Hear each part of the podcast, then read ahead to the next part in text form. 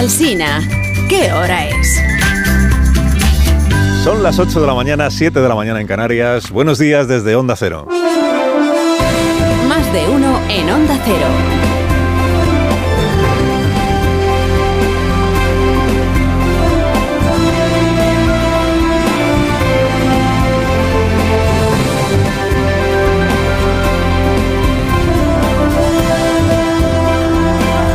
¿Cómo están? Bienvenidos a una nueva mañana de radio. Estamos estrenando el 13 de diciembre del año 2023. 13 de diciembre ya. Atención, señor Galindo, atención, señor Galindo, este es un llamado, un llamado desprendido por si estuviera usted cerca de Estrasburgo y no le incomodara acercarse hasta el Parlamento Europeo en su calidad de acompañante. Por si acaso, el secretario general del PSOE, que también es presidente del Gobierno de España, pues pudiera requerir sus servicios de compañía. Porque ocurre que nuestro presidente, Pedro Sánchez, hoy tiene examen a la presidencia europea en Estrasburgo el semestre este de presidencia de turno. Y coincide que, claro, el Parlamento de Estrasburgo es el sitio donde se gana la vida, por decirlo así, se gana la vida su nuevo compadre progresista putinista, que es el molt amnistiable presidente Puigdemont. Oye, ¿qué menos? ¿Qué menos? Que el secretario general del Partido Socialista, que presume de haber devuelto a Puigdemont a la democracia constitucional, que tiene abierto con él un encomiable, ejemplar y transparente proceso de negociación o procés negociador, en Suiza, ¿qué menos que aprovechar que ambos están hoy en el mismo edificio, oye, para hacerle un cariño? Un mimo, un, un gesto. Si el grado de apego todavía no da para una reunión formal con una urna gigante en la pared, pues al menos un roce eh, improvisado o aparentemente improvisado en un pasillo. 30 segundos caminando junto a Puigdemont camino del baño como, como si fuera Biden. Hoy tiene en su mano nuestro presidente plasmar en un hermoso documento gráfico todo esto que viene predicando sobre el diálogo, el entendimiento, ponerse en el lugar del otro, siempre que el otro no sea de derechas, o si es de derechas, que sea derecha independentista. Si hace falta el señor Galindo, que es el verificador, que se persona el señor Galindo. Porque no deja de resultar llamativo, si usted lo piensa bien, que a estas alturas de su tercera investidura, y liderando, como lidera el, presidente Sánchez, la conjunción eh, progresista separatista, de la que son motor necesario Puigdemont, Junqueras y Otegui, los Otegui, los Junqueras y los Puigdemont, no deja de ser llamativo que no se haya visto jamás una foto del presidente con ninguno de ellos después de la sedición del año 2017, se entiende, ¿no? Pero si son sus socios. Luego llegará la próxima campaña electoral y al presidente le parecerá mal que, les llamemos socios, pero bueno, ahora estamos en otra en, otro tiempo. Hay que pasar página ya, presidente. Deje de huirlos como si fueran a arruinarle el book, como si estuvieran apestados. Si los blanquea, los blanquea. Usted, Galindo, por si acaso esté disponible hoy. Por si acaso se anima Sánchez a la foto con Carlos Puigdemont. Que la presidencia española de la Unión llega a su final ahora ya corre turno y pasa, entra el siguiente, habiendo resultado, al menos para lo que es nuestra política doméstica, bastante poca cosa comparada con las expectativas, con las expectativas que alimentó el gobierno en su momento. Es que acuérdese que de, no haber sido por las elecciones municipales del mes de mayo y por el resultado que tuvieron, en estos días de diciembre se estaría librando la batalla de las elecciones generales. Acuérdese de que tocaban ahora, a final de año. Y la hoja de ruta monclovita, por otra parte es tan voluble como todo lo, lo demás en esa casa, en la hoja de ruta que tenían diseñada la Moncloa, el balance de la presidencia de turno de la Unión iba a servir para disparar el respaldo popular al líder y presidente de gobierno. Ya se ve que en política y en la vida en general las expectativas las carga el diablo. Bueno, Sánchez va a pasar el testigo sin haber logrado sentar en una mesa de negociación a Zelensky y a Vladimir Putin para lo de la guerra de Ucrania, con los chinos, los americanos y los europeos ahí mediando este era alguno, uno de los primeros objetivos, se decía, ¿no? y, hubiera estado bien que lo hubiera conseguido, ¿eh? Que hubiera habido una negociación ya abierta para encontrar la manera de hacer la paz en Ucrania. Dice, no ha conseguido eso, pero bueno, por lo menos ha conseguido sentarse a negociar con Puigdemont en Suiza y con un acompañante salvadoreño del que el propio presidente hace broma, ¿no? ¿Dónde grabáis eso de supervivientes? Le preguntó el presidente a Jorge Javier Vázquez. Dice, preguntó Sánchez, ¿dónde grabáis eso? En Honduras. ¿eh? Pronuncias así con tono de donde Cristo perdió los clavos. ¿Pero eso dónde lo grabáis? Ahí en Honduras también. Lo hacéis en El Salvador, como tenemos un mediador. ¿eh? Bueno, pues un respeto para Honduras, que es un gran país, como bien sabe Federico Trillo. ¡Viva Honduras! Viva. El legado más conocido de la presidencia española de la Unión es la rehabilitación política del eurodiputado Carles Puigdemont. Que el hombre anda viendo a ver qué llega antes. Si la sentencia definitiva que lo deja sin inmunidad parlamentaria o la amnistía de Sánchez que le otorga la impunidad. Y así se va escribiendo la historia.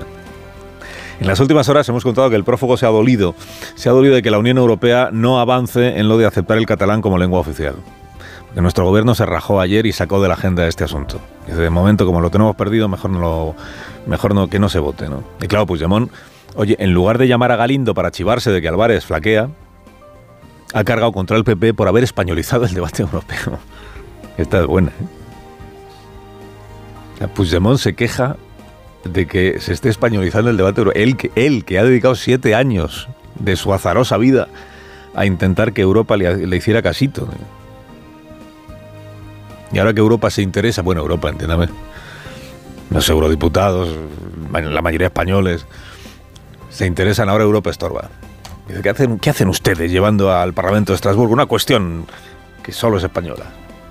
Bueno, catalana, dice el catalán. Bueno, en el Congreso de los Diputados, ayer se consumó la transustancia- transustanciación de Pachi López en ardiente defensor de la impunidad puigdemónica.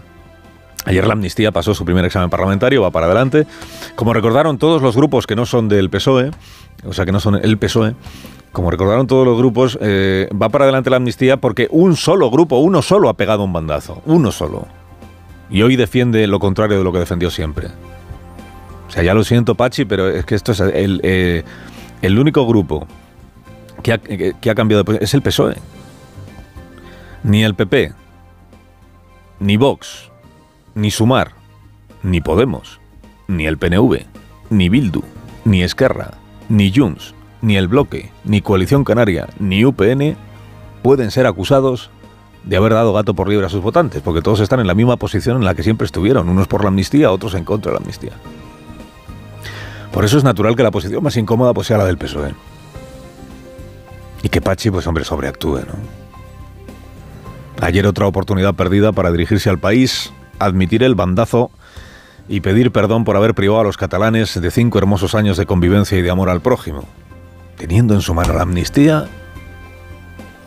Pero bueno, Pachi eligió dirigirse a la oposición y hacer de látigo de Feijó más que de evangelizador en la nueva fe de la amnistía. Cada uno, es, cada uno escoge lo que quiere lo que quiere ser también en el Parlamento. ¿no? Feijó vino a decir que se han abierto las puertas del infierno y que no hubo día más negro en el Congreso, exceptuando lo de Tejero.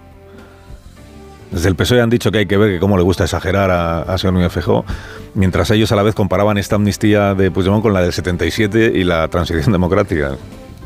Dice, aflojen todos con las mayúsculas, ¿no? Aflojen. Luego los socios del gobierno en la conjunción progresista separatista lo que exigieron ayer con gran determinación, lo que exigieron con gran determinación a Feijó es que abandone las hipérboles. Esto parece de José Luis Cuerda, dice un pueblo indignado por el abuso de las hipérboles. Ah, Ocurre que los portavoces independentistas, por más que le exijan al Partido Popular, van a conseguir bien poco. Por eso es más interesante lo que le exigen no a Feijó, que a Feijó pues, no tiene una necesidad de atender a las exigencias, que que a Sánchez. Recién iniciada la tramitación parlamentaria de la amnistía, los rufianes, nogueras, aragoneses ya han pasado de pantalla, como se dice en Cataluña. Han pasado de pantalla con razón, porque claro, saben que la amnistía tardará más o menos, pero la amnistía está hecha. Y por eso ellos ya están en lo siguiente, que es a medio plazo el referéndum. de la negociació entre dues nacions, l'espanyola i la catalana, de tu a tu per decidir el nostre futur. A Catalunya estem preparats i preparades per guanyar o per perdre un referéndum. Ay, amigo, ¿qué pasará de aquí a cuatro años? Muchas Ay, amigo. Ay, amigo, no se le puede discutir a Gabriel Rufián esto que dice siempre, que, es, eh, que el argumento del PSOE para descartar el referéndum es el mismo que usaba el PSOE para descartar la amnistía hasta que dejó de descartarla. Claro, siempre dice Rufián, bueno, era imposible un debate como este que estamos teniendo hace dos años porque ustedes decían que era ilegal, inconstitucional y no sé cuántas cosas más y ahora lo estamos teniendo, o sea que no lo era. Pues, pues que tiene razón Rufián. Si es que así es. A corto plazo lo que quieren eh, los independentistas, a medio es el referéndum. A corto plazo, en lo que están los de Puigdemont, sobre todo, es en el, el linchamiento de los jueces del Supremo que se ocuparon del procés. Aquí está Miriam Nogueras dando nombres para la purga. Pérez de los Cobos, els dos. Personatges com Marchena, Espejel, Lesmes, Llarena, Lamela i tants altres, en un país normal serien cessats i jutjats d'immediat. En un país normal, dice. En un país gobernado por Nogueras, los delincuentes, como se ve, serían los jueces que aplican la ley y no los gobernantes que la violan a sabiendas de que la están violando. En un país gobernado por Nogueras ni siquiera habría, como se ve, presunción de inocencia, ¿no? Están condenados. Los compadres eh, indepes del socialismo patrio ven al PSOE tan receptivo a lo del lawfare que aspiran a empurar a los jueces. Bueno, van camino de, de, aspirar a empurar a todo aquel que en el año 17 sostuviera que lo de Puigdemont era una rebelión de libro. Cuidado, presidente. A ver si Nogueras va a querer también empurarle a usted. Dijo el ministro de Bolaños en el Senado, menos mal, que el gobierno en esto de los jueces no está de acuerdo con su socio de investidura. No comparto en absoluto las críticas que a los jueces y al Poder Judicial. España es un Estado de Derecho, una democracia plena y los jueces actúan con independencia y con separación de poderes. Se lo tengo que decir con toda claridad. La pregunta también en esto es si la declaración del ministro de Justicia es firme y es perenne o está sujeta a las circunstancias cambiantes. Si es, por ejemplo, tan firme como aquella que hizo en julio, celebrando que Puigdemont estuviera más cerca del juzgado. Si es firme o no es firme. El PSOE no se cansa de repetir estos días que es injusto reprocharle que no llevara la amnistía en su programa electoral, porque cuando uno necesita pactar para gobernar tiene que aceptar medidas que no llevaba en su programa. Pues habremos de concluir entonces que de no haber necesitado pactar con los independentistas no habría habido amnistía, y este es un argumento muy interesante. Porque lo que Sánchez y sus altavoces nos vienen diciendo es que si el PSOE hubiera obtenido mayoría absoluta en las urnas, por supuesto que no habría habido amnistía. Como no tendríamos que pactar con nadie, pues no tendríamos que aceptar esta. Pero vamos a ver. Si la amnistía es la medida necesaria, deseable, imprescindible para conseguir la convivencia, ¿cómo pueden decir que no la habrían aprobado de no necesitar el apoyo de otros grupos? Si es virtuosa, es benéfica, es necesaria, hombre, la habrían, la habrían hecho aunque hubieran tenido mayoría absoluta, ¿no? Pues no. Y esta es la cosa. Pues no. En la propia argumentación averiada va incluido el reconocimiento de que todo esto, Pachi, es chatarra retórica. Arrear a la derecha sirve para entretener a la parroquia, pero no obra el milagro de convertir un argumentario de cartón en palabra de Dios por más salmos que uno encadene. Carlos Alsina en Onda Cero.